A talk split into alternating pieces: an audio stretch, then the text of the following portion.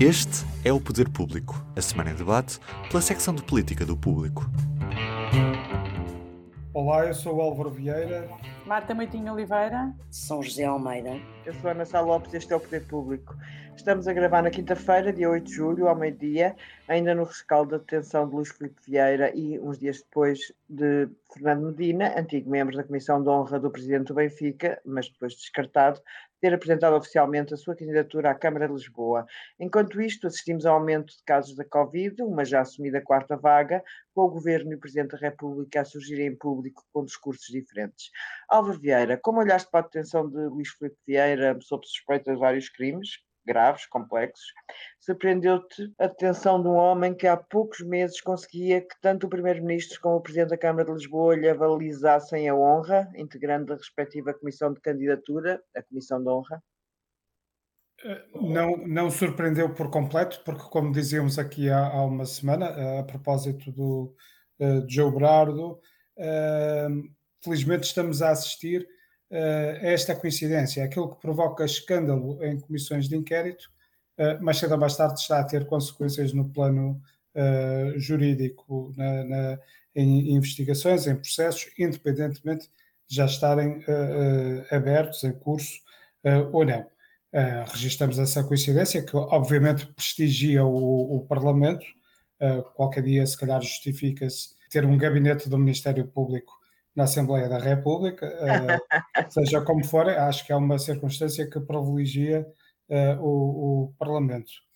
Uh, em relação ao aval, à caução, que há uns meses o Primeiro-Ministro António Costa e o Presidente da Câmara de Lisboa, Fernando Medina, deram esta recandidatura do Luís Filipe Vieira, como tu próprio escreveste no público, devem estar-lhe agradecidos pela forma como uh, ele os uh, dispensou, embora também me pareça óbvio que alguns eleitores não deixarão de se lembrar disso. Também acho que nós temos a obrigação de nos lembrar que estes não foram os únicos casos, que outros políticos, outras figuras senatoriais da República já caucionaram e já apoiaram uh, presidentes de, de, clubes, como uh, Jorge, Nuno Pinto da Costa, uh, Bruno de Carvalho, muito recentemente, até numa altura em que se calhar já não seria muito prudente uh, fazê-lo. E recordar que se calhar a, a, racionalidade republicana, da ética republicana, deve deter-se ante a paixão clubística ou ante o desejo de poder contar com, com o apoio de presidentes de clubes que obviamente valem votos. Claro, e isso explica muita coisa também. Marta, acompanhaste a Comissão de Inquérito ao Novo Banco, nomeadamente a audição de Luís Filipe Vieira, que disse ter ficado assustado ao ter percebido que era o segundo maior devedor do novo banco. Achas que a Comissão e os trabalhos desta Comissão terão contribuído para este desfecho que assistimos ontem? Eh, eu acho que nós só vamos ter a resposta a essa questão um bocado mais à frente, até porque neste momento o processo está em segredo de justiça. De qualquer forma, o que, uh, o que, se tem, o que se notou nesta comissão de inquérito, nomeadamente nesta audição, nas audições aos grandes devedores todos, é que os deputados estão uh, munidos de muita informação, uh, com muito detalhe sobre as operações de crédito que estes grandes devedores tinham, com, neste caso com o Novo Banco. Eu parece-me que isto tem sido um progresso em relação a, a comissões anteriores. Uh, eles recebem muita informação que eu penso que eles também recebem porque ela está abrangida pelo segredo de justiça, o que faz com que a informação chegue ali e os organismos que a enviam para lá sentem-se uh, mais à vontade ao enviar porque sabem que a informação chega ali e normalmente pouco sai. Não foram conhecidas muitas notícias desta vez de fugas de informação de, de documentos importantes da Comissão de Inquérito ao Novo Banco, o que transforma os, as comissões de inquérito, passa a transformar as comissões de inquérito numa espécie de um depósito de informação muito valiosa sobre tudo o que tem a ver com o banco que está a ser analisado. Um, depois também a exposição que hoje em dia existe dos grandes devedores quando eles vão falar ao, ah, às comissões de inquérito, nessa exposição notam-se duas coisas, que os deputados estão muito preparados para fazer perguntas muito específicas e já, são, e já dominam completamente a linguagem financeira, os mecanismos que podem ser usados ou expedientes de que se desconfia que os devedores tenham usado para eventualmente uh, escapar ao pagamento da dívida. E, portanto, nota-se ali um upgrade, digamos assim, da, da qualidade, na qualidade de trabalho que se consegue fazer ali. Há também uh, muito aquele jogo de pergunta direta e resposta, que quase, quase nunca se sai dali e há muitos deputados que ficam só nisto e tentam uh, deixar de lado aquele discurso mais político que levou até à formação e à constituição desta comissão de inquérito.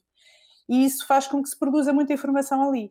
Agora, nós não sabemos exatamente se esta detenção beneficiou de alguma produção de algum facto novo que o Ministério Público não tinha uh, e que foi revelado ali, ou publicamente na audição dele ou até uh, em documentos que tenham sido, possam ter sido fornecidos ao Ministério Público, não sabemos exatamente, ou se isto pode resultar até de uma outra coisa que é uh, nós começamos a ter um bocadinho, há uma percepção pública de que uh, os grandes devedores vão lá um bocadinho com aquela sensação quase de impunidade, como se eles vivessem numa, num mundo quase à parte. Eles vão lá e dizem com muita vontade que não, ou que não respondem, ou que não vão falar sobre os seus bens pessoais, ou que não querem dar detalhes sobre determinada informação.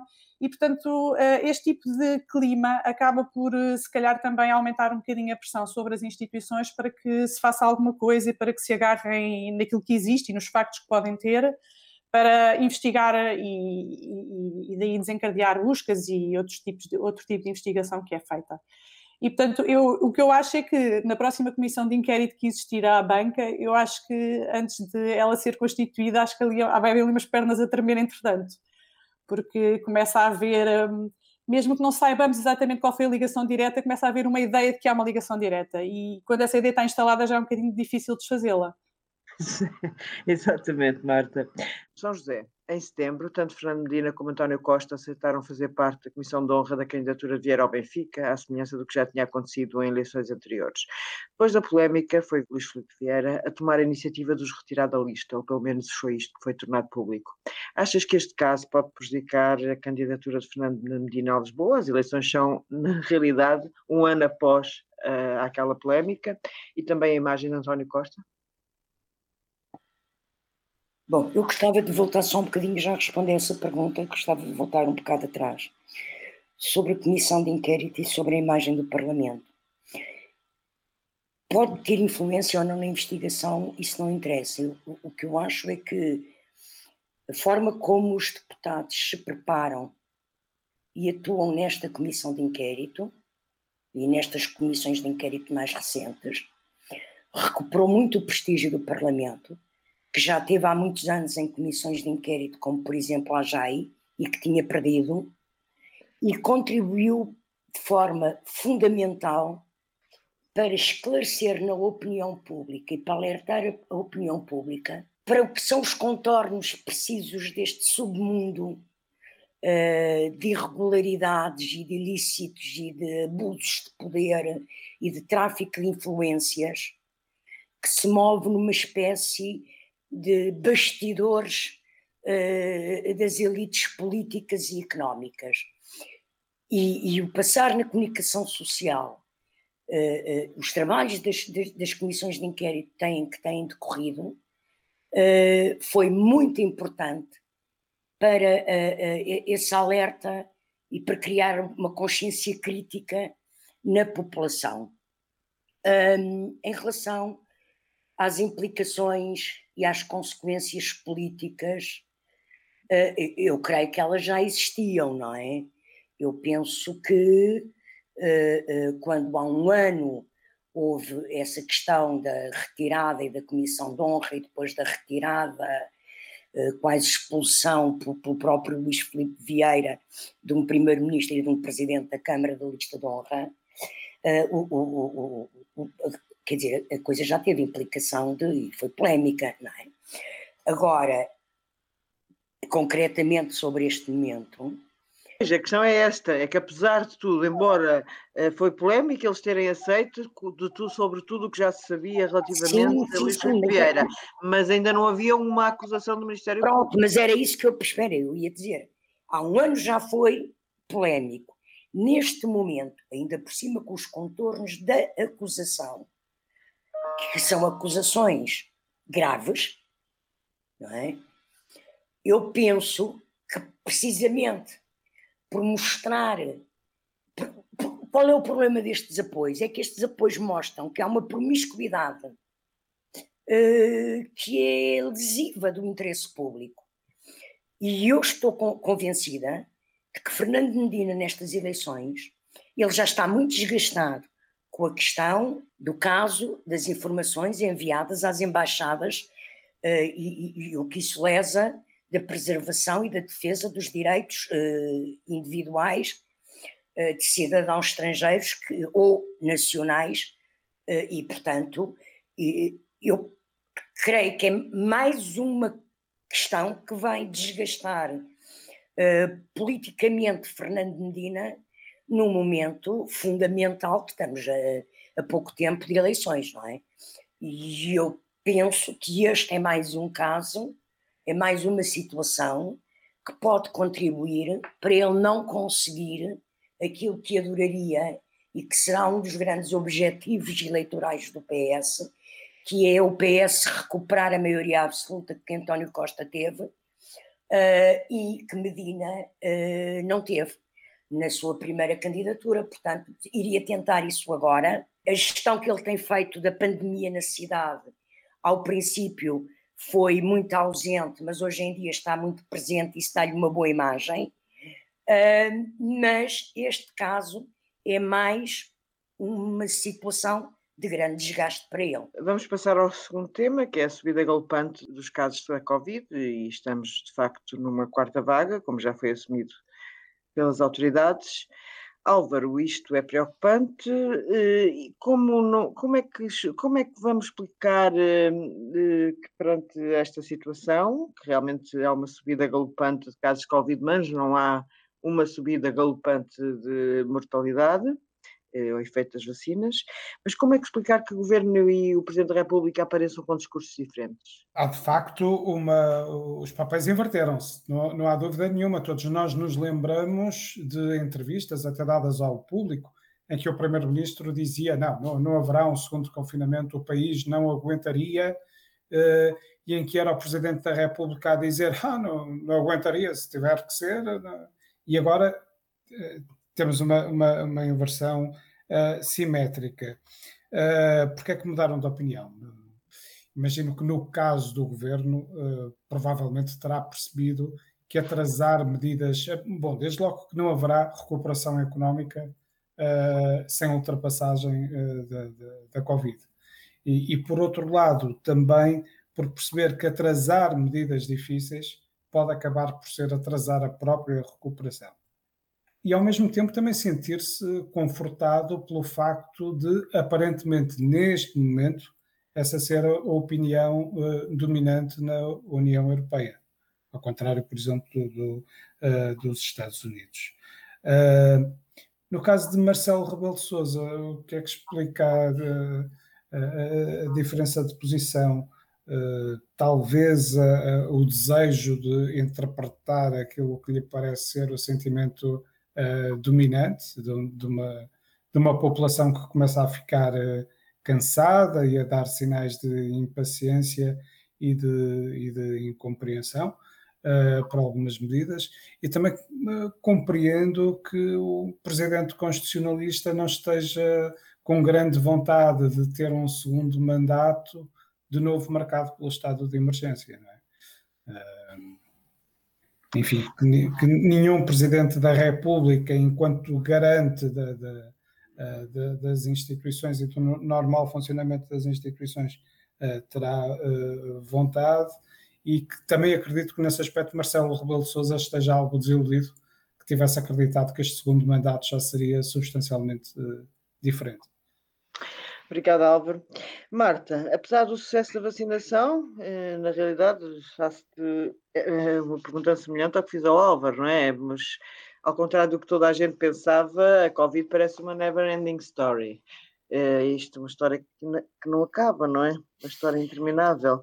A França acabou de colocar Portugal numa espécie de lista negra e hum, a variante Delta parece que explica uma parte Mas tu achas que medidas impostas pelo governo, como o recolher obrigatório, fazem sentido? Ou seja, o país está aberto durante uma determinadas horas e depois fica fechado a partir de outras e aos fins de semana a área metropolitana de Lisboa. Isto, na tua opinião, faz sentido?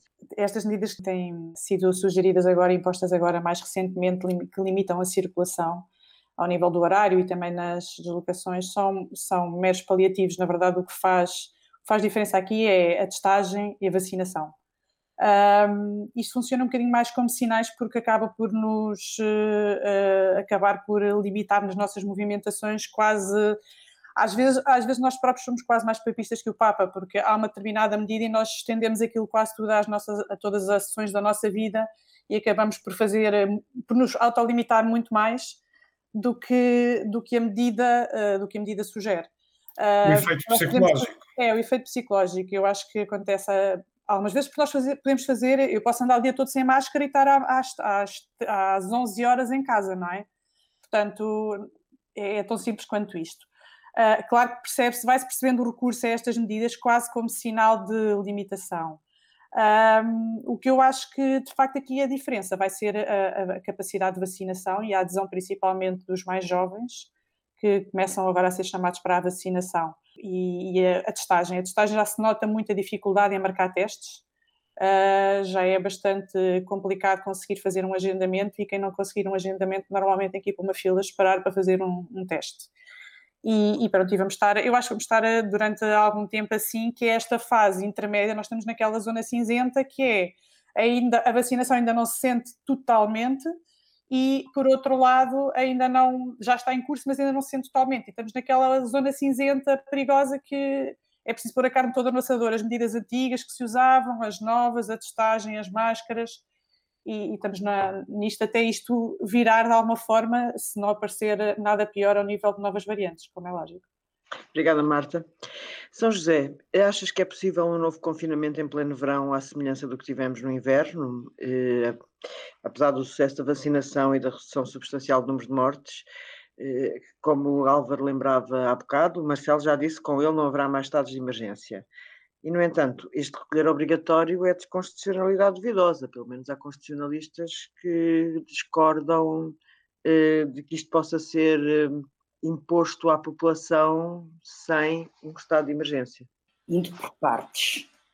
Eu creio que o, o, o, critério que neste momento vai ser determinante, uma vez que o, o, o, avanço da vacinação está de facto a diminuir o número de mortos, um, será a resistência do Serviço Nacional de Saúde, não é? E se de repente os uh, internamentos e, em, em enfermaria ou em cuidados intensivos começarem a atingir patamares preocupantes, um, aí terão que ser tomadas medidas mais drásticas. Uh, por outro lado, eu creio que estamos a viver neste momento um, um momento muito complexo, porque há duas coisas que não estão a correr como era expectável. Ou seja, esta nova variante Delta comporta-se de uma forma mais agressiva no contágio e, com, e, tem mais resistência à vacinação. Ou seja, as vacinas são mais, ou, ou grande parte delas, ou, ou, todas elas, são mais eficazes em relação às anteriores variantes do que em relação a esta variante. E isso já está noticiado, já foi noticiado, obriga a atrasar, ou vai atrasar, aquilo que é preciso, que é a criação da imunidade de grupo. Todos estávamos convencidos de que, uh, chegando a setembro, o problema estava resolvido. Hoje em dia, as análises que são feitas para Portugal mostram que essa imunidade de grupo a ser encontrada, ou seja, a capacidade de vacinar uma faixa da população uh, que, que dê garantias de segurança, só acontecerá no final de setembro. A própria Ministra da Saúde, esta semana, uh, falou disso no Parlamento. E isto vem criar uma situação uh, de desespero nas pessoas, de fartanço, mas então isto ia acabar e não acaba. E, e, e eu temo, acredito que provavelmente não irá acontecer um confinamento nos termos em que já houve, mas admito que o governo venha a ter que pôr medidas mais restritivas, nomeadamente circulação entre conselhos em algumas zonas do país, porque a, a, a questão para mim neste momento decisiva é a resposta do Serviço Nacional de Saúde. E, e, e, portanto, esses indicadores poderão vir a ditar um, um, agravamento de medidas, que pode não ser um confinamento e muito menos um estado de emergência, porque isso, o estado de emergência, a não ser que o, Presidente da República volte a mudar de opinião perante a, a situação que se vive, não é? Um, eh, o Presidente disse que não o fará, não é? E, portanto, se ele diz que não faz, não haverá. Uh, não sei, acho que temos que aguardar o evoluir da situação. Agora, é uma situação que cada vez é mais complexa. Até pela expectativa que criou nas pessoas e no desgaste que isto tudo já está a provocar psicologicamente. Obrigada. O Poder Público volta na próxima semana. Até para a semana. O público fica no ouvido.